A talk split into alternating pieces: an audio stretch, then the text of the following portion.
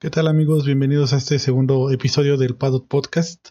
En esta ocasión vamos a platicar de la noticia del momento que es la presentación del monoplaza de la escudería Ferrari. Ya tenemos el livery con el que van a competir en esta temporada 2021 y Ferrari siendo Ferrari siempre se va a hablar de, de ellos porque es la escudería más ganadora en la historia de la máxima categoría del automovilismo y por ese hecho siempre lo que Ferrari haga causará polémica de la buena y de la mala. En este caso, pues la memisa nos hizo esperar porque de lo que se está hablando más allá de las características técnicas que se pueden llegar a ver en el chasis de este monoplaza, se está hablando de la decoración. De la decoración y claro que Ferrari da para eso, este, esta libre da para eso, porque aquí hay una combinación de colores un tanto extraña y vamos, Ferrari siempre ha sido o es una de las escuderías que siempre se ha mantenido fiel a su tradicional rojo, un, color que ya podríamos llamar el rojo Ferrari, aunque claro está en diferentes tonos, pero siempre se ha caracterizado por ello.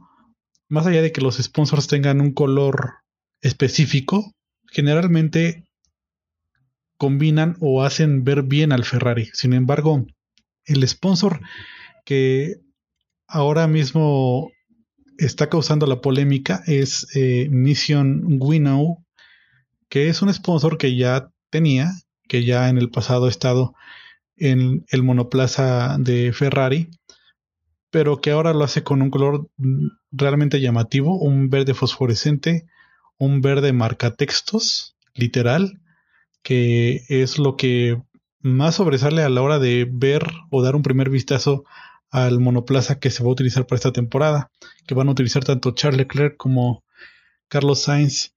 Y eso no debería de ser importante, pero vamos, eh, en, en este tipo de deportes, estos detalles dan mucho de qué hablar. Y este es el caso de Ferrari, ¿no?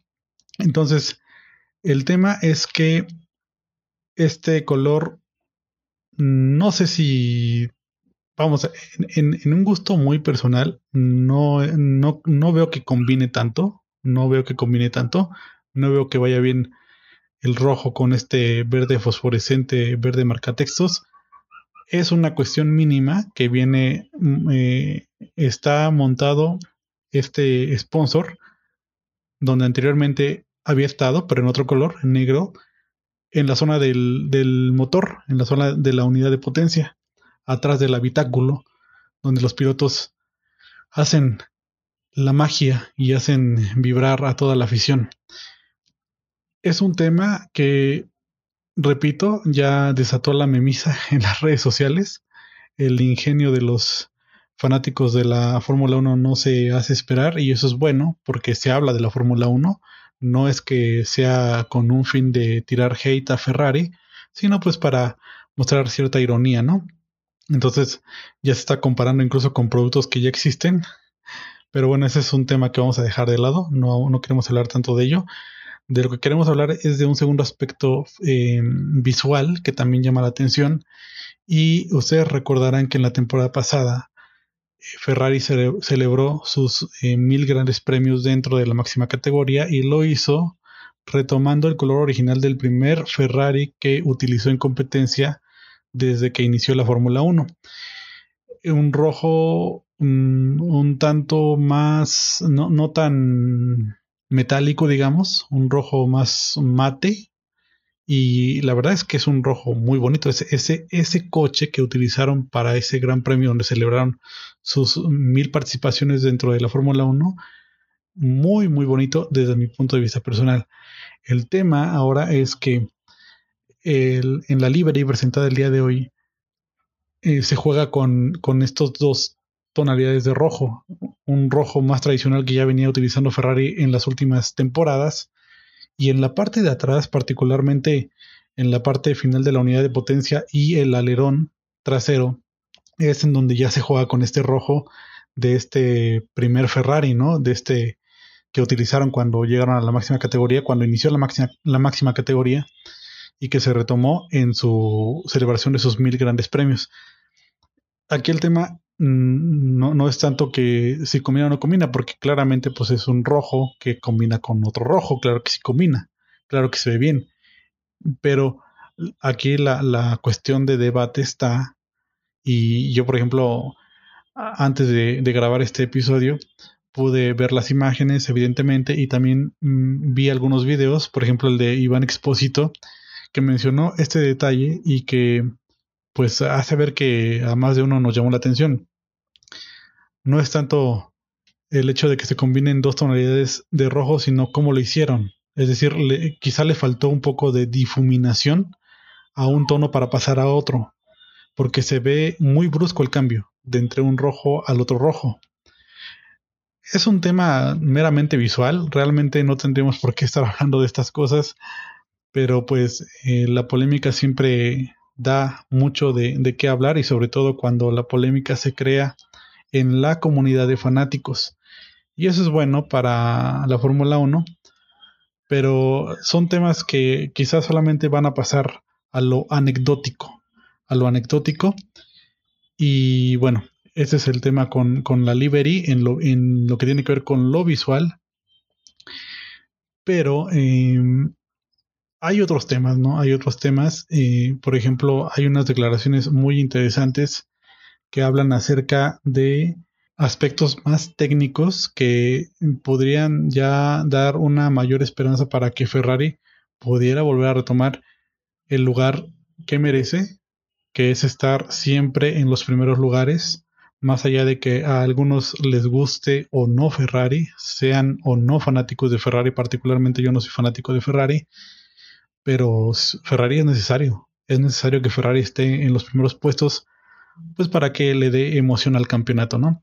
Entonces hay declaraciones de el jefe de la unidad de potencia, el jefe de la unidad de potencia de Ferrari, Enrico Gualtieri, quien hace eh, declaraciones al respecto. Dice, retomando declaraciones que hizo la prensa, eh, junto con ingenieros de chasis trabajamos considerablemente en el diseño de la unidad de potencia tratando de hacer que el proyecto general del coche sea lo más eficiente posible.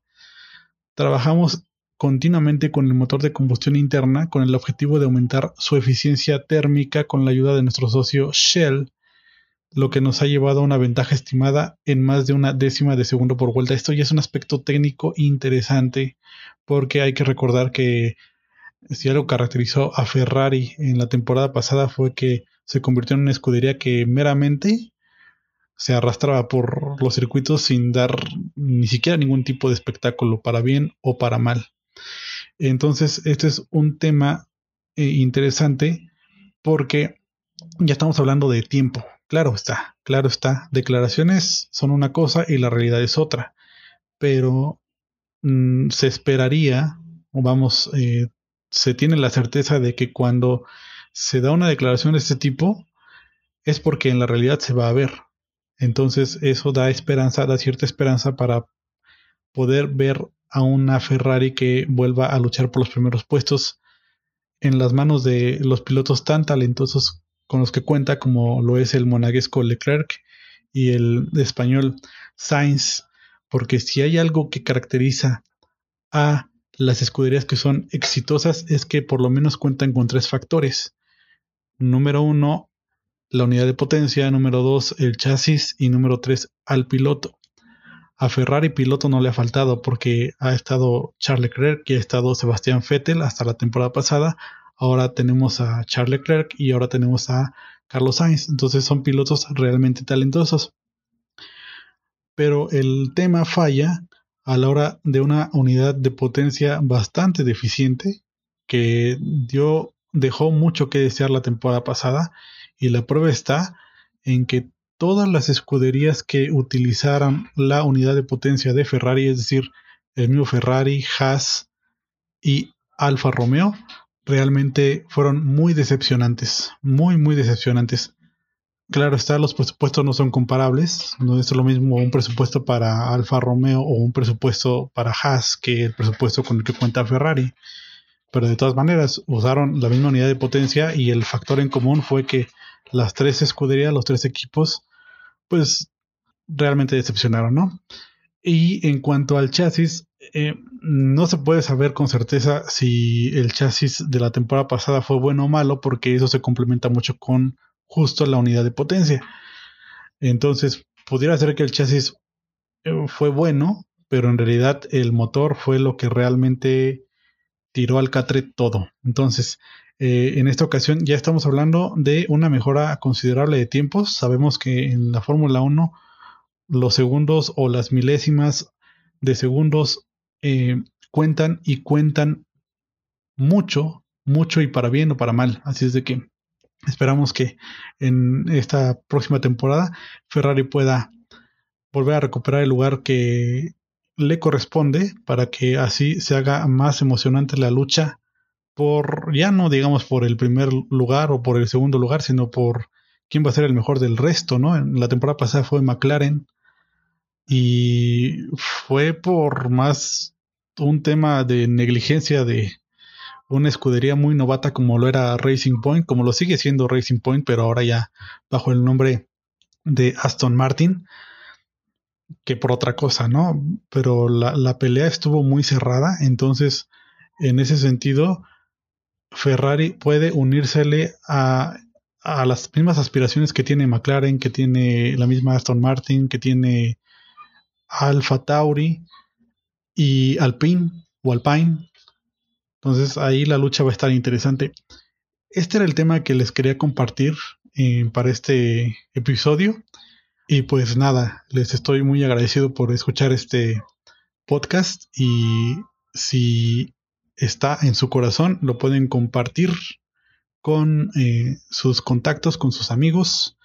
Em, tengo un Instagram en el que me pueden seguir, que es el Paddock Podcast. Se los dejaré en la descripción de este episodio, en el que aún no cuelgo nada, pero eh, estaré ya generando contenido por ahí. Así que si son tan amables de también darme el follow por ahí, estaría realmente genial. Muchas gracias por su atención y nos seguimos escuchando.